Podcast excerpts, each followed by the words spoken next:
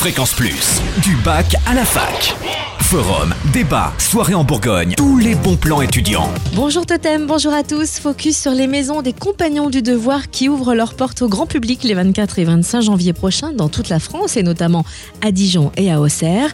Les compagnons du devoir présenteront leur formation réalisée en alternance allant du CAP à la licence, formation d'excellence pour 28 métiers dans 6 filières, autrement dit un véritable tremplin professionnel qui permet à de nombreux jeunes de devenir les futurs cadres et chefs d'entreprise de demain.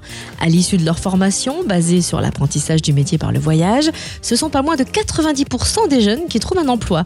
Pour la rentrée 2014, sachez que les compagnons du devoir recrutent 4000 jeunes, tous métiers et parcours d'apprentissage confondus. Alors collégiens, lycéens, étudiants, jeunes diplômés et parents, notez bien ces dates.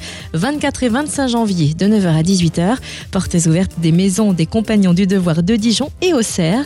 Au programme visite guidée, rencontre avec des formateurs, des jeunes et des compagnons du devoir en activité.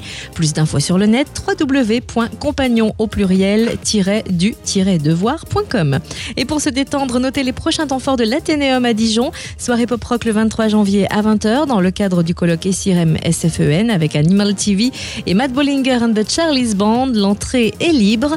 Et enfin, que les adeptes des jeux vidéo n'oublient pas la deuxième édition du Gamer Gathering, une convention 100% jeux vidéo les 24 et 25 janvier à l'Athénéum sur les splanades Erasme.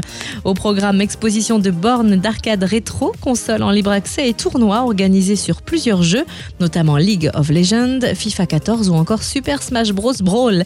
Rendez-vous vendredi 24 janvier à l'Athénéum dès 19h jusqu'à 1 ou 2 h du matin et samedi 25 dès 9h. Une troisième édition est déjà prévue en juin. Fréquence Plus en Bourgogne, la radio des bons plans étudiants.